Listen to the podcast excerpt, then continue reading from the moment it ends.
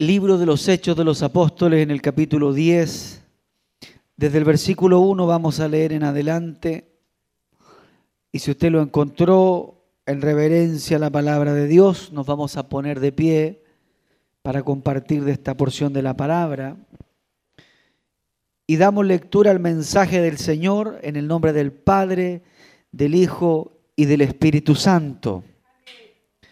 La Biblia dice, había en Cesarea un hombre llamado Cornelio, centurión de la compañía llamada la italiana, piadoso y temeroso de Dios con toda su casa, y que hacía muchas limosnas al pueblo y oraba a Dios siempre.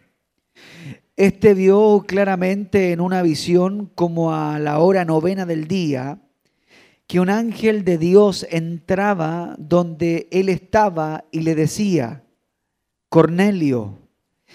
Y él mirándole fijamente y atemorizado dijo, ¿qué es, Señor? Y le dijo, tus oraciones y tus limosnas han subido para memoria delante de Dios. Envía pues a hombres a Jope y haz venir a Simón, el que tiene por sobrenombre Pedro. Este posa en casa, este posa en casa de cierto Simón Curtidor, que tiene su casa junto al mar, y él te dirá lo que es necesario que hagas. Ido el ángel que hablaba con Cornelio, este llamó a dos de sus criados y a un devoto soldado de los que le asistían, a los cuales envió a Jope después de haberles contado todo.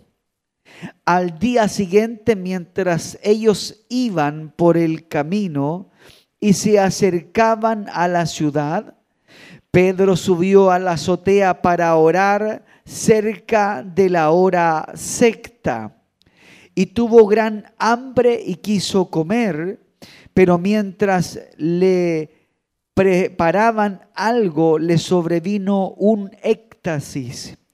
Y vio el cielo abierto y que descendía algo semejante a un gran lienzo que atado de las cuatro puntas, dice, era bajado a la tierra, el cual había de todos los cuadrúpedos terrestres y reptiles y aves del cielo.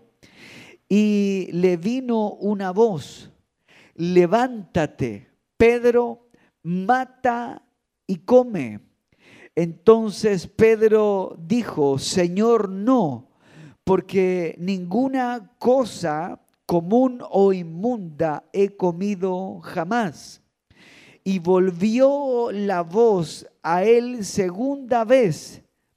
Lo que Dios limpió, no lo llames tú común. Es palabra del Señor, puede sentarse Dios, le bendiga.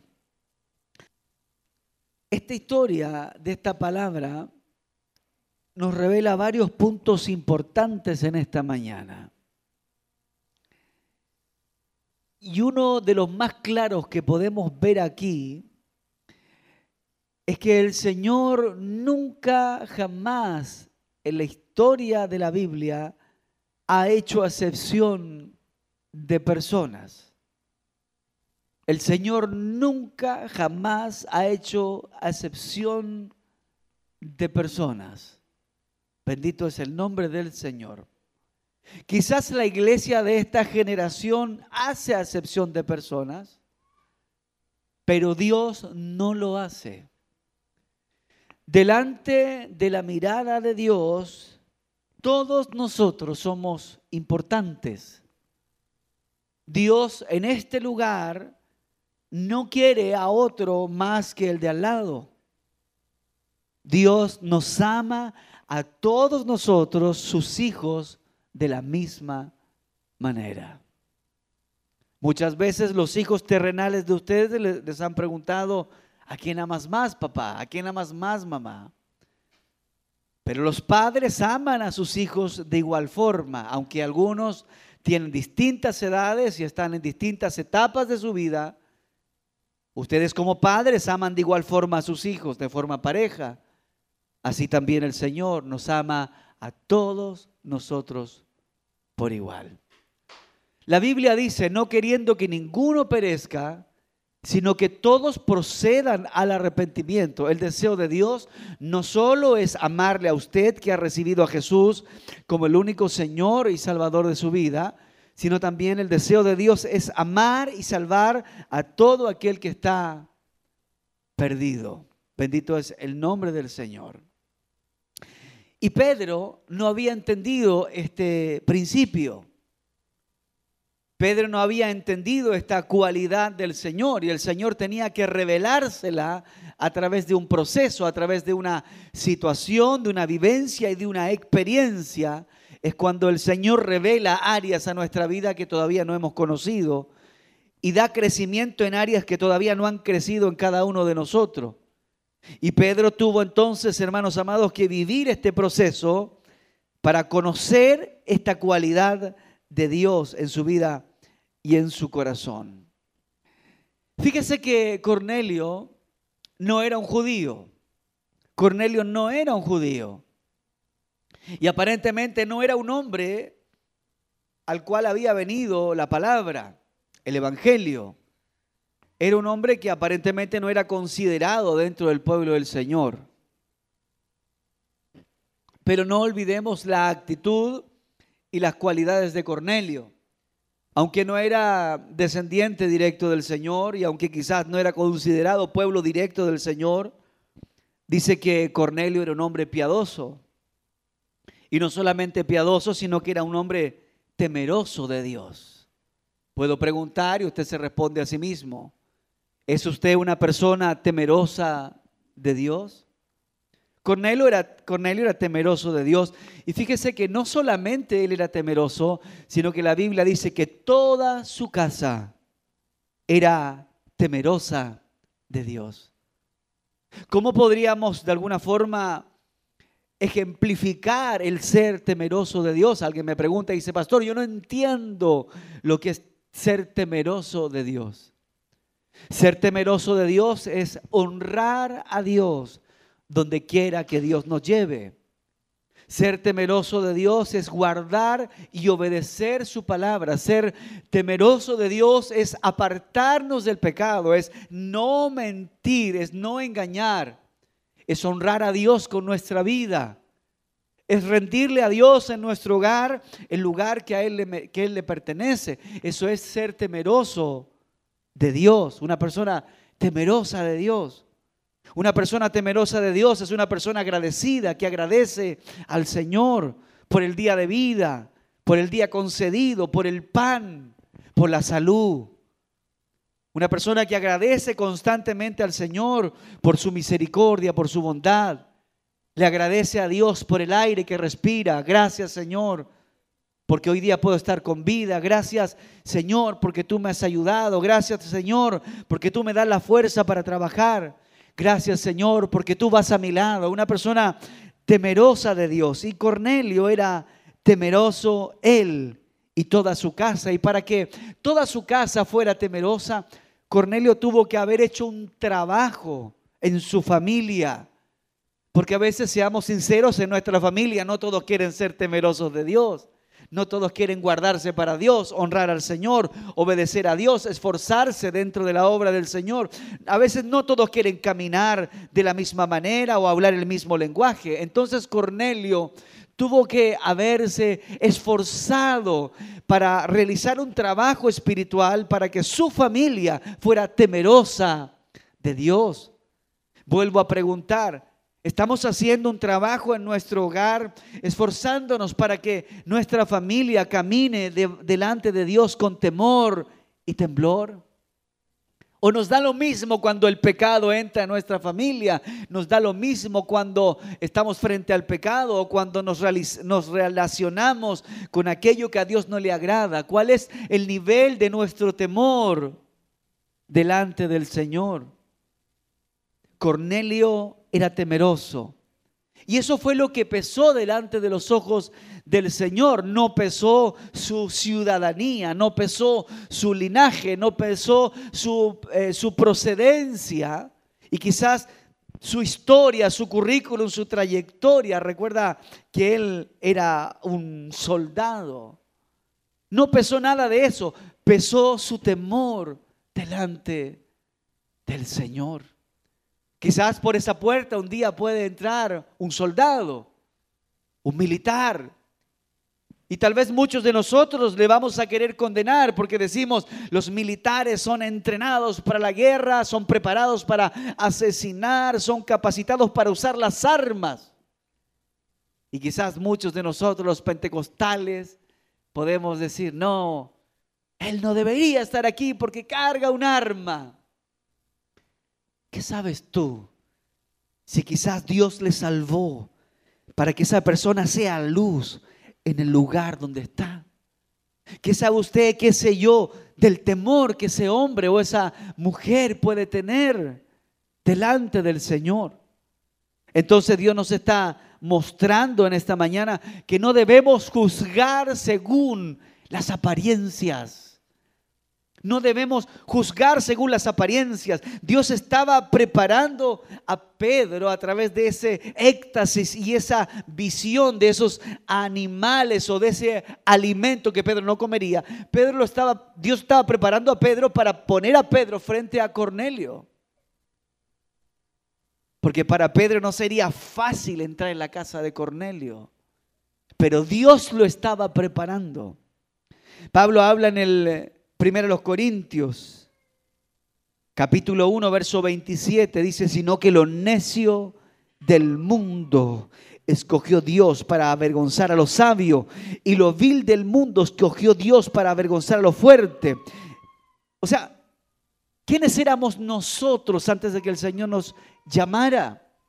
La Biblia dice que éramos necios y éramos viles antes de que el Señor nos llamar, nos llamar a su evangelio. Éramos menospreciados, pero aún así Dios nos escogió. Aún así el Señor puso los ojos en tu vida. Y ahora muchos de nosotros nos consideramos tremendamente santos, tremendamente perfectos, que finalmente terminamos cerrando las puertas del cielo para que los pecadores no vengan a Cristo Jesús. Pero aquí digo yo y cito nuevamente, no te olvides quién eras antes de venir al Señor. La más grande cualidad que debe tener un cristiano no es su voz, no es el tamaño de, su Biblia, no es el largo de su cabello o lo bonita de su corbata. La cualidad más grande que debe tener un hijo de Dios y grábese en lo profundo, grábese en lo profundo de su corazón es la misericordia. Si usted es un cristiano y va a la iglesia y no tiene misericordia, usted no ha conocido a Dios, porque Dios es un Dios de misericordia. Hay un texto, San Marcos capítulo 2, desde el versículo 15 en adelante, San Marcos 2, verso 15, dice, y aconteció que estando Jesús a la mesa en casa de él, muchos publicanos y pecadores estaban también a la mesa juntamente con Jesús y sus discípulos, porque había muchos que le habían seguido. Mas los escribas y los fariseos, viéndole comer con los publicanos y los pecadores, dijeron a los discípulos, ¿qué es esto que él come y bebe con publicanos y con pecadores? Al oír Jesús les dijo, los sanos no tienen necesidad de médico, sino los enfermos, pues no he venido a llamar a justos, sino a pecadores. Fíjate, Jesús no vino a llamar a gente perfecta, Jesús vino a llamar a los imperfectos para llevarlos a la perfección. Pablo dice, vamos a la estatura de un varón perfecto. Por lo tanto, ¿quiénes éramos nosotros antes de que Cristo nos llamara? ¿Cómo era tu vida? ¿Cómo era mi vida? ¿Qué sentido tenía tu existencia antes que Jesús entrara en tu corazón? Andábamos igual que los que están allá afuera. Andábamos peor que aquellos que hoy están sin Cristo. Y si usted nació en una cuna cristiana y si usted nació en una familia evangélica, dele gracias a Dios por eso. Pero la gran mayoría de nosotros no crecimos dentro de una iglesia. Venimos del mundo. Aquí adentro nos vemos bonito, alabamos a Dios, levantamos nuestras manos, exaltamos a Dios. Pero antes que Dios nos hallara, nuestra vida estaba vacía solo había odio, solo había rencor, había mentira, engaño. La gente no creía nada de lo que nosotros hablábamos. A cada santo le prendías una vela y a cada familiar le debías un centavo. Estabas perdido. Estábamos sin rumbo, sin dirección, hasta hasta que Dios no hizo excepción de personas. Y nos llamó. Y tocó a la puerta de tu corazón. Y viniste al Señor, el Señor te perdonó tus pecados, te lavó. Y como dice la Biblia, puso calzado en tus pies, vestido nuevo, anillo en tus manos y te hizo una nueva criatura, pero hoy nos sentimos demasiado justos, demasiado buenos, cuando en nosotros no había nada de bueno. En nosotros no había nada de perfecto, solo ha sido Dios y su misericordia la que ha ido obrando en nuestra vida. Y ahí estaba Pedro. Ahí estaba Pedro siendo procesado el Señor. Imagínate el Señor tocara tu corazón en esta mañana y te dijera, ve a la casa de aquellos, aquellas personas que no van a la iglesia, que hicieron fiesta anoche, o, o ve a la casa de aquellas personas en donde hay pecado, ve, siéntate con ellos y allí yo llenaré tu boca para que les hables una palabra. ¿Cómo quedarías? Descolocado complicado.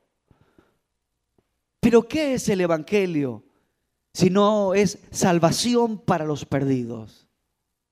El Evangelio es la medicina que restaura matrimonios. El Evangelio es lo que le da al pecador sentido a su vida, esperanza. El Evangelio es la herramienta que Dios utiliza para aquel que tiene su vida deteriorada y quebrada, para que pueda venir al Señor. Para que a través, dice la Biblia, de la predicación y de la locura de la predicación de la palabra, otros puedan ser alcanzados. El Evangelio no es para que nosotros simplemente vengamos y sintamos algo aquí adentro, sino es para que recibamos la instrucción, vayamos allá afuera y le digamos a este mundo que está en oscuridad que en Cristo Jesús hay esperanza, que en Cristo Jesús hay oportunidad, que en Cristo Jesús hay restauración, que en Cristo Jesús hay nuevas fuerzas, que en Cristo Jesús hay salida para tu conflicto, que en Cristo Jesús hay una oportunidad para que salgas de ese hoyo de la desesperación eso es lo que Dios espera, que vengamos aquí, recibamos la instrucción, nuevas fuerzas y le digamos a este mundo que la única esperanza para ellos se llama Jesús el Señor, Cristo Jesús. Este mundo no va a recibir ayuda de ningún otro lado que no sea a través de la iglesia. El mundo está desesperado. La sociedad está quebrada. Los gobiernos se desgastan la cabeza tratando de crear nuevos planes, nuevas estrategias de logística para poder cambiar la delincuencia, cambiar el alcohol, las drogas, sacar a la juventud de los vicios, ya que no existan más barrios marginales, etcétera, etcétera. Pero tú y yo sabemos que eso no va a funcionar. Lo único que puede funcionar en nuestra sociedad es una obra del Espíritu Santo a través de la iglesia. Hay nada más. ¿Quién le cambió a usted? ¿Qué me cambió a mí? ¿Fue acaso esa reunión en la municipalidad? ¿Fue acaso esa visita al médico? ¿Qué es lo que le dio sentido a tu vida? ¿Qué es lo que trajo un nuevo aire a tu existencia? ¿Fue una pastilla? ¿Fue un medicamento? ¿Fue un amprazolán o lo que sea que te hayan dado en la historia de tu vida? Fue el Señor. El Señor comenzó a hacerte sentir vivo.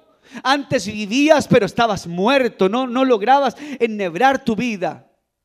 Pero cuando vino el Señor, sentiste su presencia, escuchaste su palabra, experimentaste el poder del Espíritu Santo, algo comenzó a pasar.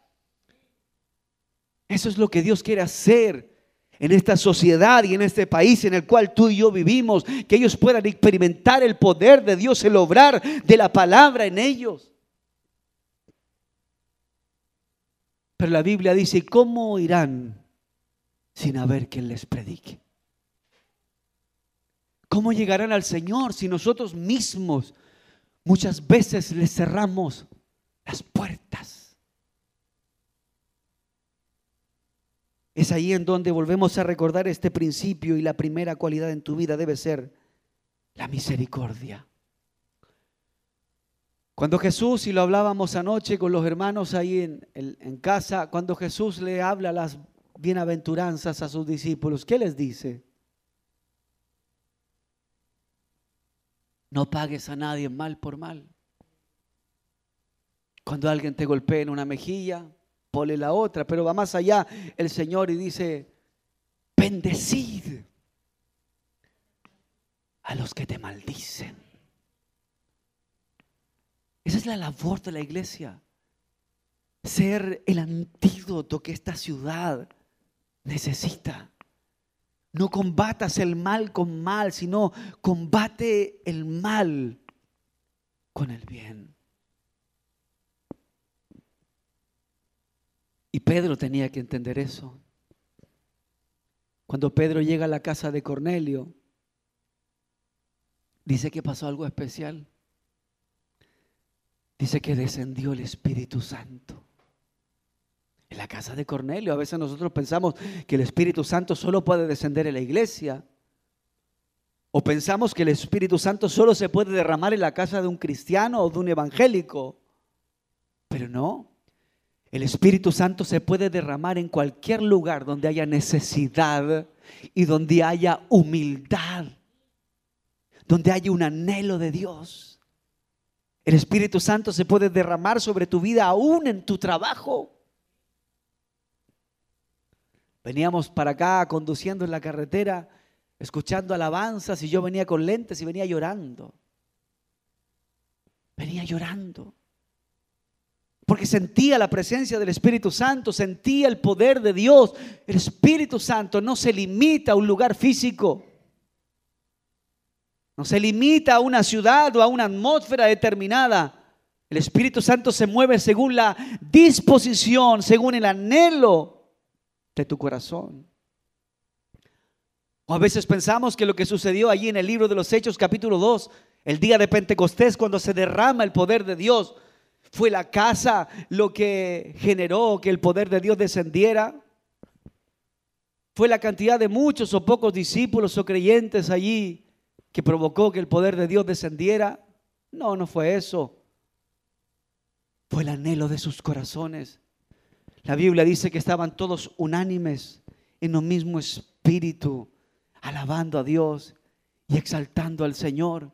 Había una necesidad, había un gemir, había un deseo, había una actitud, una intensidad. Y de repente, dice, se siente desde el cielo como un estruendo, un viento recio, el cual sopló y llenó toda la casa. No era el color de las murallas, no era el tamaño de esa construcción y la ropa que llevaban los discípulos, fue la disposición de sus vidas. Dios siempre se va a mover en un corazón que anhela de Él. La Biblia dice que Cornelio oraba al Señor. Y esas oraciones y ese caminar en integridad y ese temor a Dios. Y aún la Biblia dice, y las limosnas, aún su generosidad pesó al momento de que Dios lo viera a él. A veces nosotros queremos que Dios nos visite y no somos ni temerosos ni oramos y no somos generosos. No hay temor, no hay generosidad y no hay oración. Y a veces nos sucede que decimos, Señor, ¿por qué ya no te siento? Señor, ¿por qué ya no siento tu espíritu? Alguien dice, Señor, ¿por qué me he ido apagando? Señor, ya no siento lo mismo. Yo ya no me pasa nada a la iglesia, ya no me pasa nada con la prédica, escucho la alabanza, ya no me pasa nada, ya no tengo el mismo interés, no tengo el mismo anhelo, no tengo el mismo entusiasmo. Y muchos, no solo nosotros, muchos quizás se hacen esta pregunta, Señor, ¿qué ha pasado? A Dios no le ha pasado nada, nos ha pasado a nosotros. Nos ha pasado a nosotros que ya no estamos caminando delante de la presencia de Dios con temor. Ay, Dios mío, yo me acuerdo, ¿no? Los primeros años usted solamente escuchaba una emisora que tuviera que ver con las cosas de Dios cuando se convirtió. Pero hoy día no le afecta en su vida espiritual de repente pillarte con otra emisora que no sea cristiana. ¿Qué nos habla eso? Que se está perdiendo el temor a Dios. Porque cuando usted tiene temor a Dios, todo aquello que viene a su vida, que usted sabe que no le edifica, usted se aleja. Cuando hay cosas que tú sabes que no agradan a Dios, usted se aleja. Pero ya cuando la vida del creyente se va enfriando, se va entibiando y se va alejando del Señor, ya no notamos la diferencia entre lo que es de Dios y lo que no es de Dios. Ya no hay diferencia entre escuchar una música del mundo y una música que es cristiana y que fue inspirada quizás por el Espíritu Santo. Ya no hay una diferencia, se está perdiendo el temor a Dios. Y por eso es que hoy a veces nos sentimos fríos espiritualmente. ¿Qué es lo que Dios nos está hablando con urgencia en esta mañana? Vuelve a caminar delante de Dios con temor y con temblor.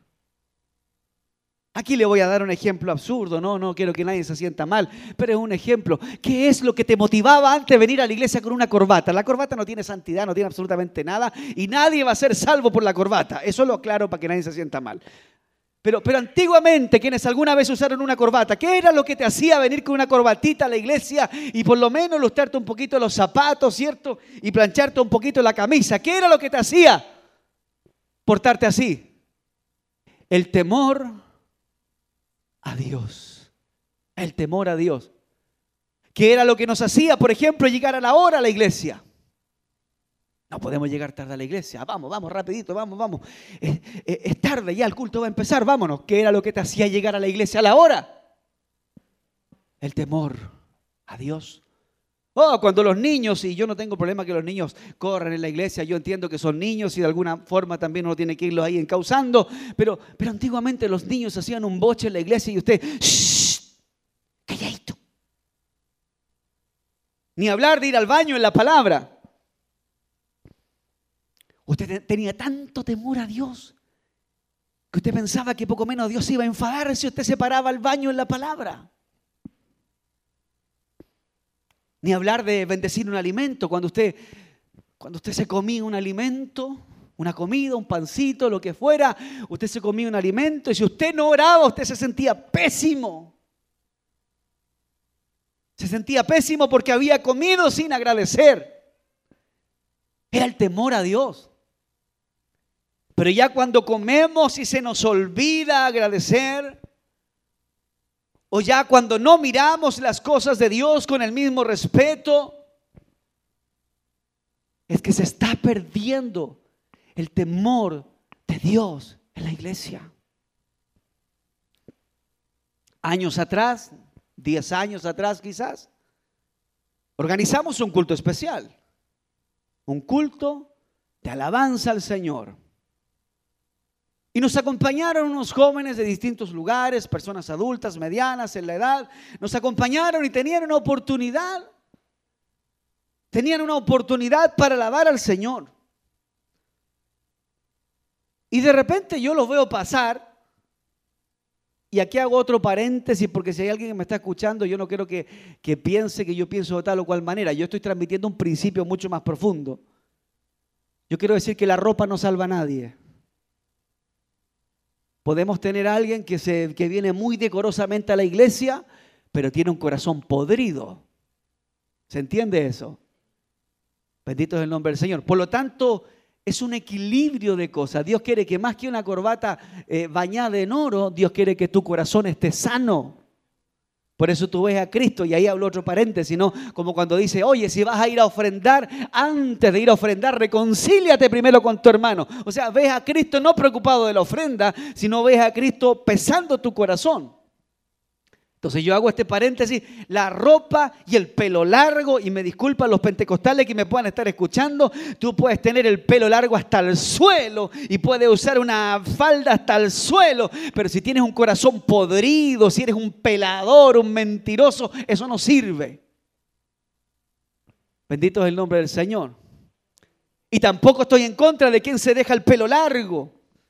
Pues la Biblia dice que el cabello es el velo de la mujer, pero, pero eso tiene que entenderse que tiene que ir alineado con nuestro corazón. ¿Se entiende hasta allí? Ok, explico eso. Y entonces estamos en el culto especial, viene la oportunidad y de repente pasan unos chicos al coro, unos con chor, otros con sudaderas cortas, estas así como ni siquiera poleras, sino como con sudaderas, así. Uh, unos con el gorro para arriba, otros comiendo un coya, un lollipop un coya, así, faltaba eso nomás, ¿no? Y, y yo los veo con un relajo. Y yo sé que la ropa no tiene nada que ver y que un dulce en la, en la, boca no va a hacer que te vayas al infierno. Pero hablo de lo que eso me expresa delante del Señor, lo que, lo que refleja delante del Señor, un, un relajo, una, una poca seriedad hacia las cosas de Dios en donde la gente no está haciendo la diferencia si está en el altar de Dios, si está en el lugar que se ha consagrado como casa de Dios o puerta del cielo, o está en el patio de su casa o en el pasillo del mall.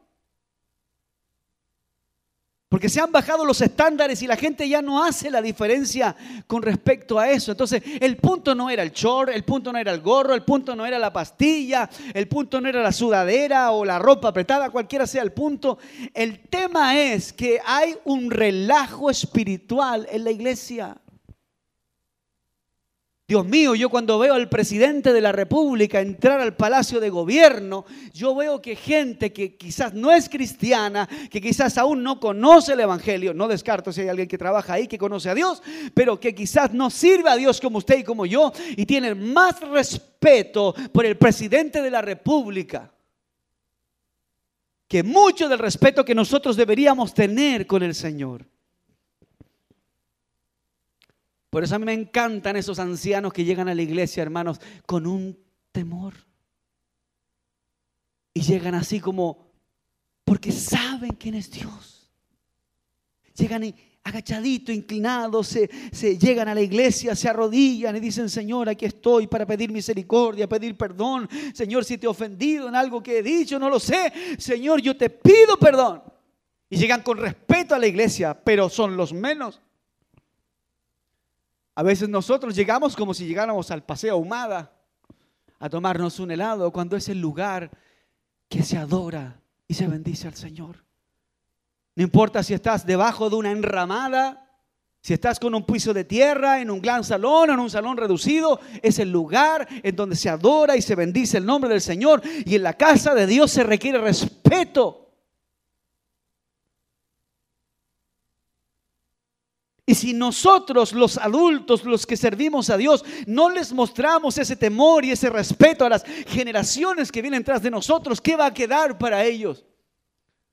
Es ahí entonces la importancia de que los padres desde chiquitito le digan, vamos a ir a la iglesia. Y en la iglesia tiene que portarse bien, tienen que decir a los niños desde chiquitito, pórtense bien, no hagan ruido. Es un lugar de respeto, un lugar donde se ora, donde se alaba a Dios. Y de chiquitito usted le va a criar y le va a inculcar el temor de Dios en el corazón de sus hijos.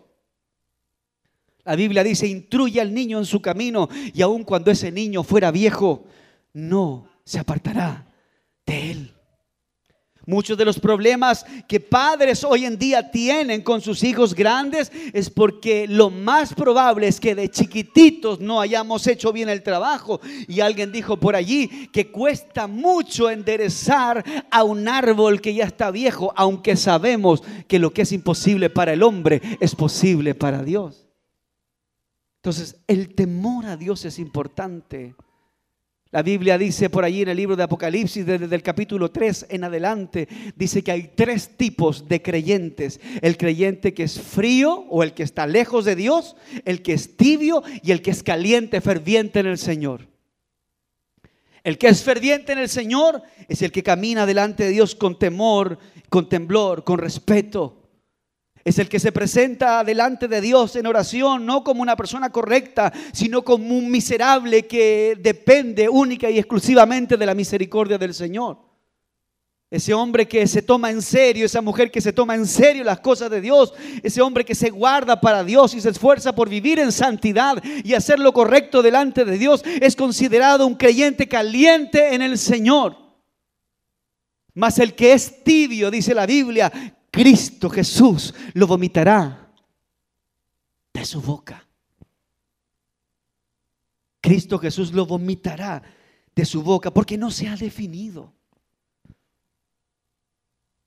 Una taza de agua tibia, tú no sabes si está, está para el lado de frío o está para el lado de, de caliente, no sabes porque no se ha definido, no tiene carácter, es influctuante, es inseguro. Es inseguro.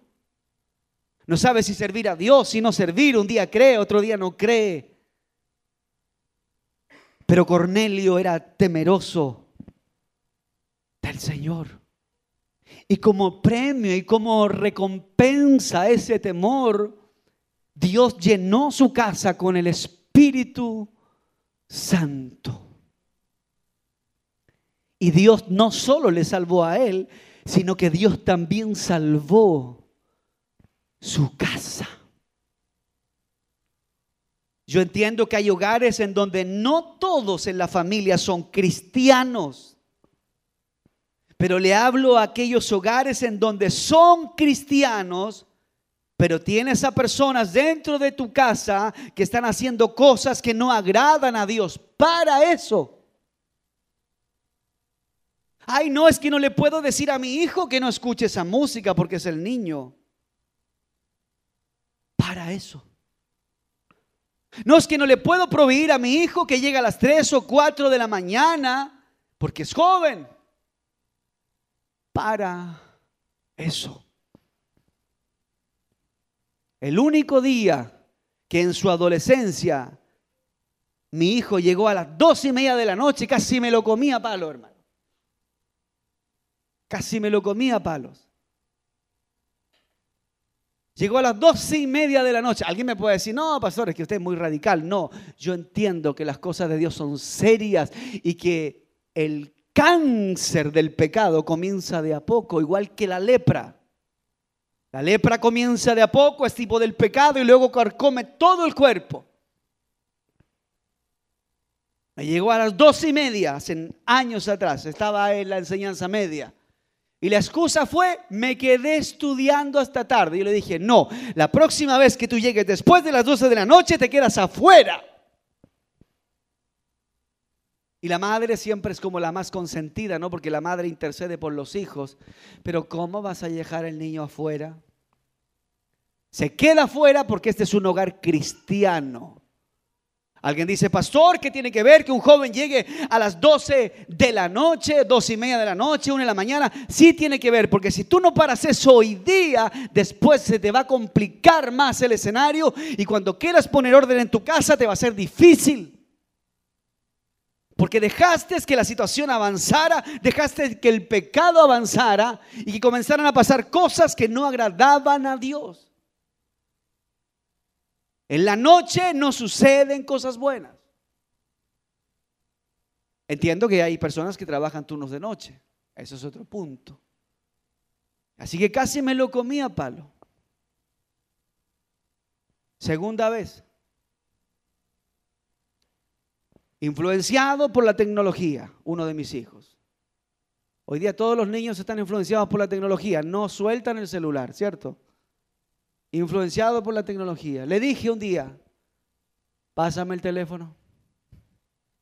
Estaban recién apareciendo estos celulares tecnológicos. No, no se lo voy a pasar. Pásame el teléfono. No se lo voy a pasar. Voy a hablar una vez más. Pásame el teléfono. No se lo voy a pasar, me dice. Le dije a la casa, nadie se meta, por favor, nadie entre en este asunto. Y me encerré en la pieza puerta cerrada con él. Y le dije, ¿no me vas a pasar el teléfono? No se lo voy a pasar. Muy bien. Me pasó el teléfono. Y me dolió más a mí.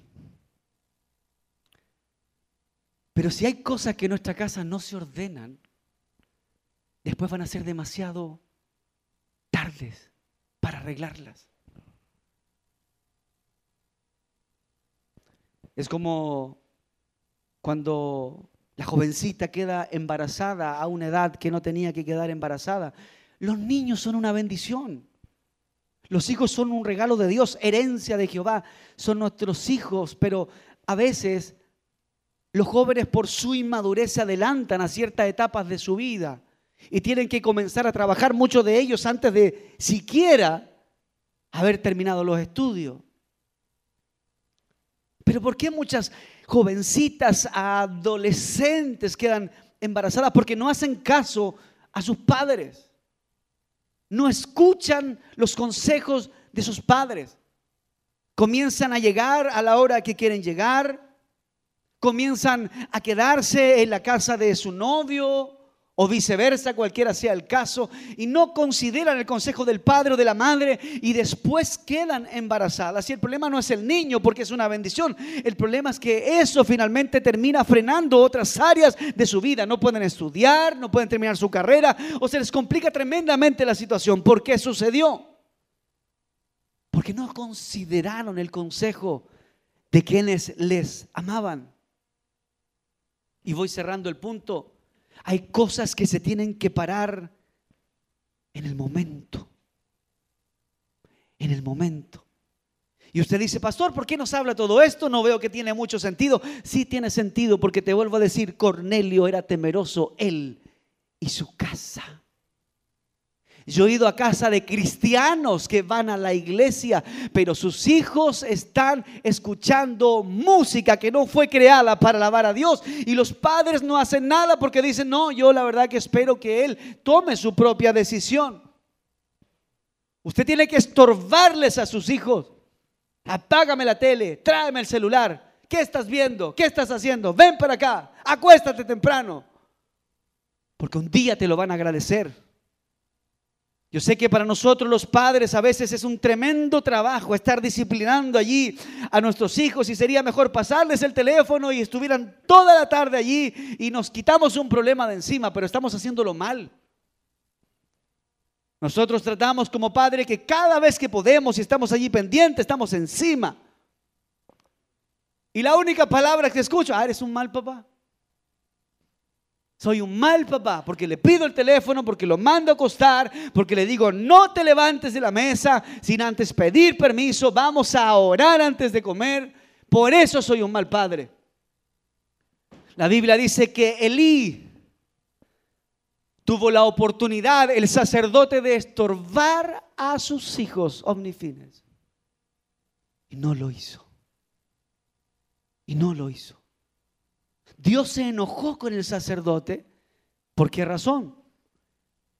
Porque Dios esperaba que el sacerdote, conociendo a Dios y teniendo un conocimiento profundo de la escritura, fuera estorbando a sus hijos para que sus hijos no cometieran pecado. Pero Elí no hizo absolutamente nada. ¿Cuál fue el final de Elí? Murió destungado. Porque Elí prefirió no darse grandes problemas con sus hijos en vez de estorbarlos. Yo me hago esta pregunta y aquí lo que voy a decir es tremendamente serio y quizás me van a llover los palos, pero aquí se los voy a decir.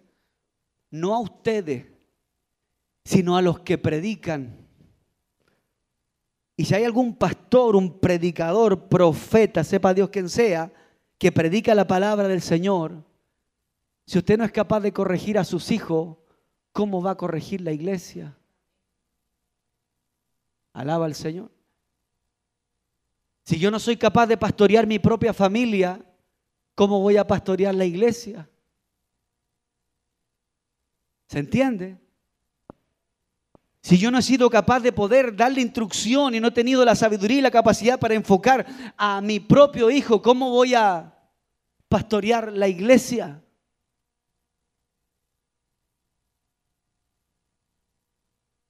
Mientras yo viva, les he dicho a mis hijos, en esta casa se honra al Señor y jamás voy a permitir que una botella de licor entre por esa puerta. Jamás. Mientras yo viva. Porque yo conozco que Dios es un Dios lleno de amor, pero también Dios es un Dios celoso.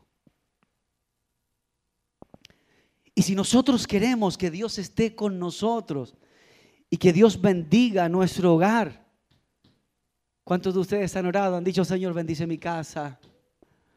Señor, bendice la pieza de mis hijos. Bendice mi despensa. Señor, bendice mi autito, mi herramienta de trabajo. Oh, Señor, si yo quiero o pretendo de que Dios esté allí, entonces yo debo estar dispuesto a sacar de mi casa todo lo que no le agrada al Señor. 17 años atrás, escucho a un predicador, Josué Irión, y me meto escuchando una prédica toda la tarde.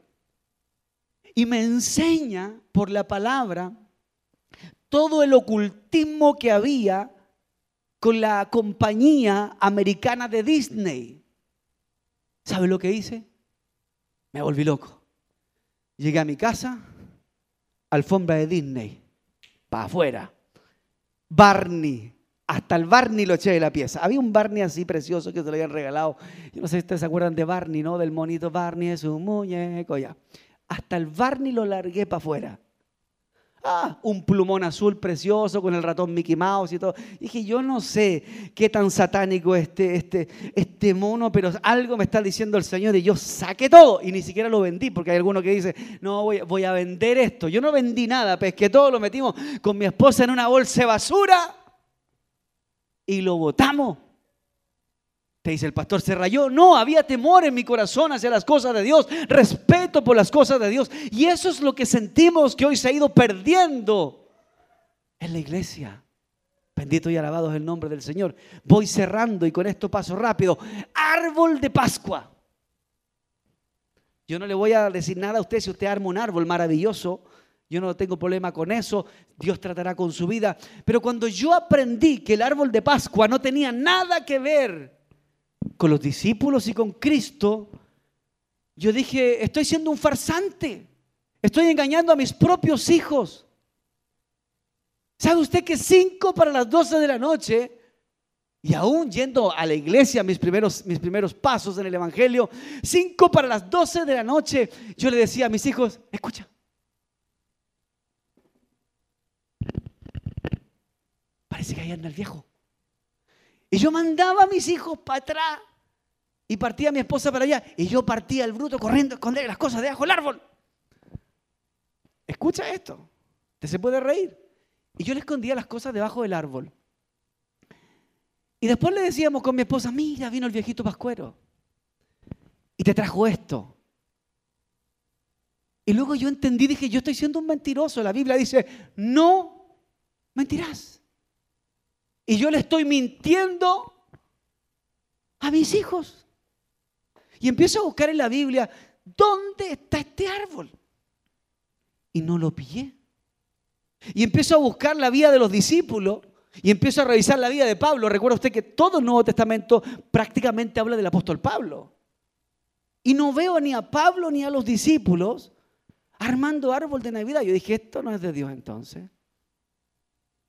Y Dios trató con nosotros, y yo no le estoy diciendo que usted no arme árbol cuando tenga que armar, es un trato que Dios tiene que tener con su vida, pero al menos con nosotros, yo dije, este árbol se larga para afuera.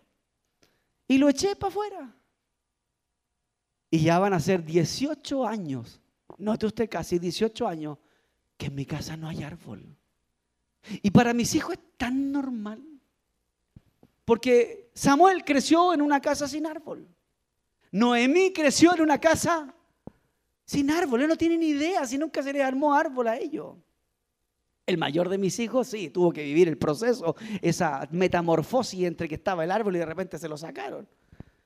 Entonces nosotros dijimos, mira, nosotros les vamos a dar un obsequio a ustedes cuando ustedes pasen de curso, pero no se lo voy a dar el 24 de diciembre, se lo puedo dar el 20 de diciembre, el 15 de diciembre o el 2 de enero. Si pasan de curso les doy algo. Pero si no, no. Y largué el árbol para afuera. Y todo lo que era de Disney lo largué para afuera. Y todas esas colecciones de botellas tan bonitas que tenía yo de, estas cervezas importadas y de Grolsch y todo, porque yo llegué a la iglesia, comencé a servir a Dios, pero venía con un manojo de cuestiones atrás. Y todas estas botellas exclusivas y estas botellas tan bonitas, qué sé yo, las pesqué todas y las largué para afuera. Y comencé a ver qué estaba en la casa, una casa sencillita que teníamos en realidad, una pieza, y empiezo a ver todo lo que podía haber ahí que no le agradaba a Dios. Y sabe, cuando saqué todas esas cosas de la casa sentí un alivio. Y aquí le digo algo profundo y con esto voy a cerrar esta prédica. Y es que yo no puedo recibir bendición de Dios mientras haya un anatema en mi casa. Una de las razones, si usted lo sabe, porque en algún momento se lo he predicado, cuando Israel perdió la batalla con los de Jai después de haber derrotado a la ciudad de Jericó y haber conquistado Jericó y después de que los muros se cayeron y después de que Dios les dio ese lugar, Israel perdió la batalla con los de Jai porque habían tomado del anatema y había un manto babilónico y había lingotes de oro en medio del pueblo de Israel. Josué, sin entender la situación, porque Josué veía lo que terrenalmente podía ver, pero Dios veía debajo de las tiendas del pueblo. Y entonces, ¿qué es lo que sucede allí? Josué le pregunta al Señor, Señor, por favor, dime qué está pasando, por qué perdimos con los de Jai. Si venimos de una tremenda victoria, conquistamos Jericó y ahora perdemos con los de Jai. ¿Cuál fue la respuesta de Dios para Josué? Dios le dice a Josué, ¿por qué vienes a mí? Hay anatema en el pueblo. Hay pecado en el pueblo, hay cosas que el pueblo está haciendo, hay cosas que el pueblo hizo que me han deshonrado.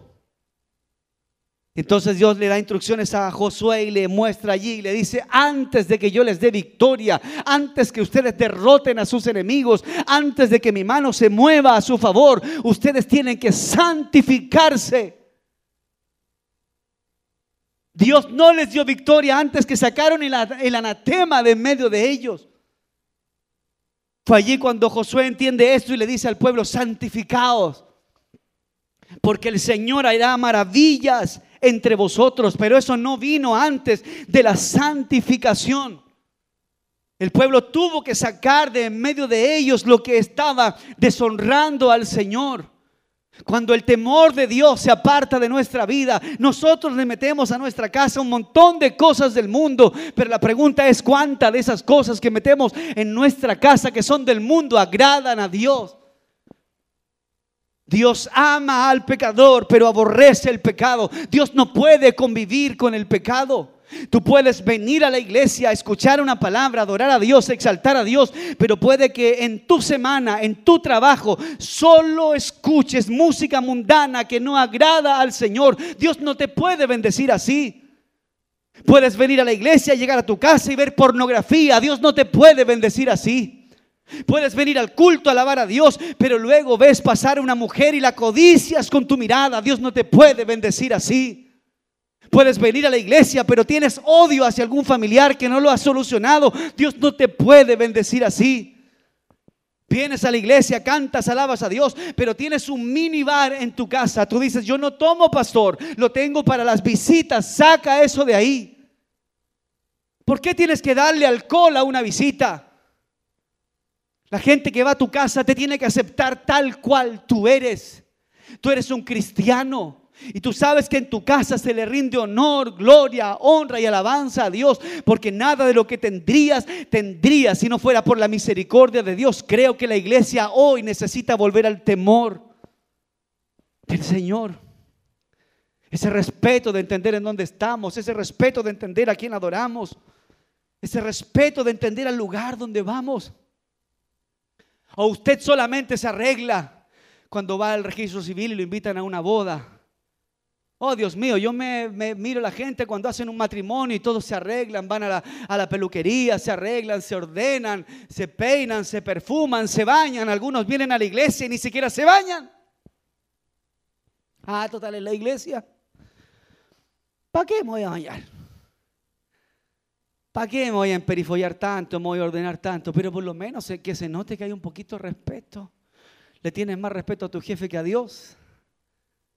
Entonces la gente cuando va a un matrimonio, una boda que le invitan, oye, invierte en plata, van a la tienda y dicen, oye, están bonitos esos zapatos. Porque te invitaron a una boda. Oye, que está bonita esa camisa. Está linda la camisa, me invitaron a la boda. Y cuando viene a la iglesia, vieja, ¿te acordáis la bolera, la bolera vieja con la que iba a la cancha yo que está media rota? Eh, tráemela porque voy a ir al culto. La ropa no tiene nada que ver, pero de alguna forma refleja nuestro interés y nuestro nivel de responsabilidad para con el Señor. Al trabajo no podemos llegar atrasados, porque si no tu jefe te dice, a la iglesia, no importa. Bueno, usted puede decir, pastor, hoy día no me esté hablando, está igual que el cura Catica, predica y no practica. Hoy día, pastor, el culto empezó a las 11.10, 11 y cuarto, sí, pero es que lo que usted no sabe es que yo viajo 70 kilómetros para llegar acá y uno, y uno de los coristas viene conmigo, entonces tratamos de salir temprano, pasamos a la bomba a echar benzina y había una cola enorme y manejamos 70 kilómetros para estar aquí. Pero aún así son excusas, porque me podría levantar más temprano. ¿Sí o no? Podría haberme levantado más temprano, podría haberme levantado una hora antes. Pero anoche tuvo tan bueno el bautismo que nos quedamos con los hermanos, entregamos el ayuno, hicimos zumbar el cajón de tomate, la palta, el melón, ¿cierto? Qué bueno estaban esos tomates, hermano Luis. Bendito es el nombre del Señor. Se notó que no habíamos comido en el día. Entonces el temor a Dios, hermano, y voy cerrando con esto, y ahora sí que cierro, es importante, nunca lo pierda. Nunca pierda el temor al Señor. Aunque el hermano no esté al lado, la hermana, el pastor, el predicador, usted sea temeroso del Señor. Y yo voy a orar, voy a orar para que el Espíritu Santo lo amoneste, para que lo inquiete. ¿Me entiende? Para que el Espíritu Santo lo haga nuevamente caminar con ese respeto, con esa reverencia delante de las cosas del Señor. Porque eso es lo lindo delante de Dios.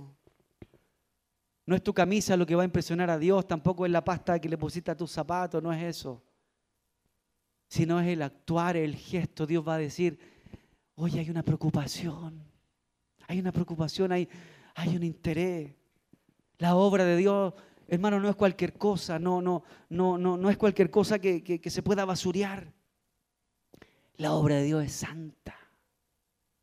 Y qué lindo es que esta iglesia aprenda a caminar en ese temor al Señor para que las futuras generaciones vean en ustedes, vean en nosotros ese respeto hacia las cosas de nuestro Dios. Hermano amado, cuando de repente se va a orar en el culto, tomemos el respeto que eso necesita. Bendito es el nombre del Señor. Yo sé, mire, y aquí digo lo último, ahora sí que sí. Yo sé que a veces con esto de la pandemia, esto como que afectó un poco nuestra vida espiritual, ¿cierto? Y entiendo que la postura como nosotros oramos no es relevante, sino lo que finalmente importa es la posición de nuestro corazón. Pero pareciera que la pandemia nos acostumbró a orar sentados, a orar parados. Pero el Dios que tocó mi corazón un día es un Dios que me enseñó a humillarme y yo creo que la iglesia no tendría por qué, y aquí puede haber un teólogo que me diga, pero Pablo, eh, la Biblia habla desde el Génesis hasta el Apocalipsis de que oraban los hombres de guata, oraban con los brazos extendidos, oraban de rodillas, se postraban, gemían como Ana. Sí, pero yo creo que el arrodillarse es importante. Es una reverencia. Y eso no se tiene que perder. Aprenda a caminar con humildad delante del Señor. Cuando yo sé, de repente nosotros decimos, no hemos relajado para no incomodar a la gente, decimos, eh, como usted sienta más cómodo orar, ¿cierto? ¿Qué comodidad? A no ser que usted llegara en una silla de ruedas, ¿cierto que no se puede arrodillar? Pero si usted tiene sus rodillitas buenas, yo tengo una más o menos mala que junta líquido, me duele un montón. Pero igual de repente es bonito arrodillarse. ¿Sabe? Pero cuando usted se arrodilla, usted está haciendo una reverencia al Señor. Usted está diciéndole, mi Señor, yo aquí estoy humillada delante de ti, mi Señor. Eso es temor. Es temor a Dios. Y yo sé que el corazón de muchos cristianos se duele al ver cómo una generación que está naciendo está creciendo en el Evangelio con una liviandad tremenda. Porque el mundo a través de la internet y la tecnología está mostrándole a la sociedad un Dios chévere, un Dios cool, un Dios buena onda. Cuando mi Biblia dice que mi Dios es santo y que sin santidad, yo tengo una credencial que dice que soy pastor, a Dios ni le interesa ese plástico. ¿De qué sirve si no hay santidad? ¿De qué sirven los títulos si no hay temor a Dios? ¿De qué sirve venir aquí sin entender por qué estamos aquí? Y quizás la historia de Cornelio es mucho más amplia de lo que yo pude predicar hoy. Pero él y su casa eran temerosos. Y yo sé que de repente los ritmos del mundo te mueven la patita. Pero recuerda que eso incomoda a Dios. Porque finalmente esa situación daña tu vida espiritual. Dale una vuelta a tu casa, mira tu casa. ¿Y qué hay en tu casa que no agrada a Dios? Sácalo. Si Dios te trajo hoy día a la iglesia, es para hablarte una palabra a través de este predicador. Camina con temor delante del Señor. No importa quién esté a tu lado, no importa quién te esté mirando, no importa la hora que sea ni el lugar donde te encuentres. Camina con temor delante del Señor. Y yo te garantizo que cuando usted ore, no te voy a decir el cielo va a temblar, pero sí te voy a decir Dios te va a oír. Dios te va a oír. Padre, oramos en el nombre de Jesús. Padre mío, por la exhortación de tu palabra que hemos recibido en esta mañana. Señor, tú has hablado a nuestra vida. Hemos hablado, Señor, de las vivencias que también tú nos has permitido experimentar. Has hablado al corazón de tus hijos. Sé que muchos de ellos aún tienen preguntas, Señor, como ¿por qué aún no has obrado? ¿Por qué aún no te has movido? ¿O por qué aún estoy en tal o cual estado espiritual? Sé que hay muchas preguntas en la mente y en el corazón de tus hijos. Pero Señor, tú nos has hablado hoy por medio de tu palabra. Santifica tu vida. Santifica tu hogar Saca el anatema de medio de tu casa. Y entonces Dios comenzará a darte victoria. Aleluya. El hielo espiritual se irá de tu vida, aleluya, porque Dios va a ver el anhelo de tu corazón por agradarle a Él. No solo cantándole en un culto, no solo asistiendo a una reunión, sino que te estarás esforzando por honrar al Señor en el lugar donde tú vives. Cuidado con lo que escuchas de aquí en adelante, cuidado con lo que te alimentas espiritualmente, cuidado con lo que ves, cuidado con lo que haces, camina adelante de Dios con temor y temblor. Porque Dios no puede convivir con el pecado. Dios ama a tu vida, Dios ama a aquel que quizás hoy no conoce a Dios. Pero cuando Dios llama a la gente, no los llama para que sigan viviendo en la misma condición, sino que Dios los limpia y los hace una nueva criatura.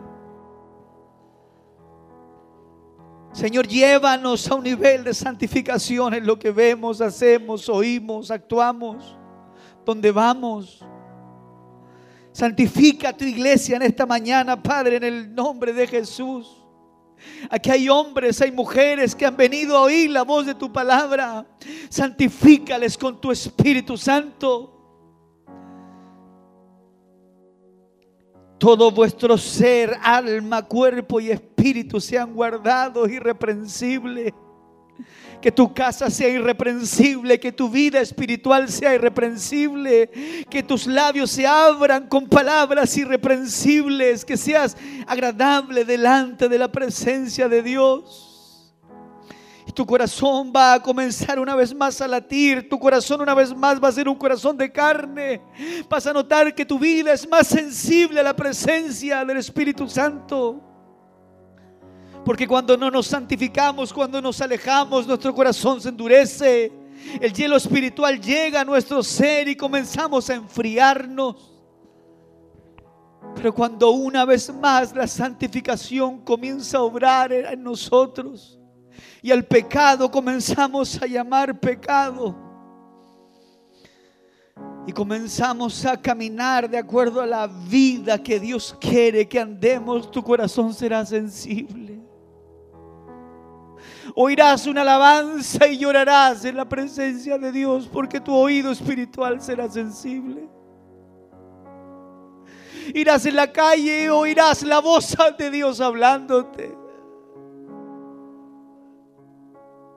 Y si quizás Dios no te habla hoy por medio de su presencia cuando caminas, cuando duermes, cuando estás en tu casa o en tu trabajo, si quizás no oyes la voz de Dios, no es porque Dios no quiere hablarte, Dios quiere conversar contigo. Pero es sencillamente porque otras cosas han comenzado a ocupar tu corazón. Es tiempo de levantar altares en nuestro hogar. Es tiempo de darle al Señor el lugar que Él se merece.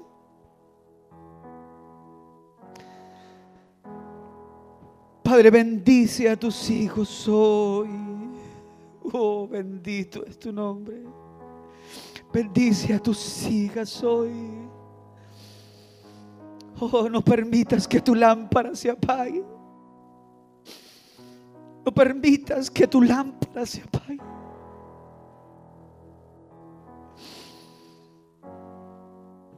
Limpia tu casa y honra al Señor. Padre, bendecimos a tu iglesia y a tus hijos en el nombre de Jesús. En el nombre de Jesús.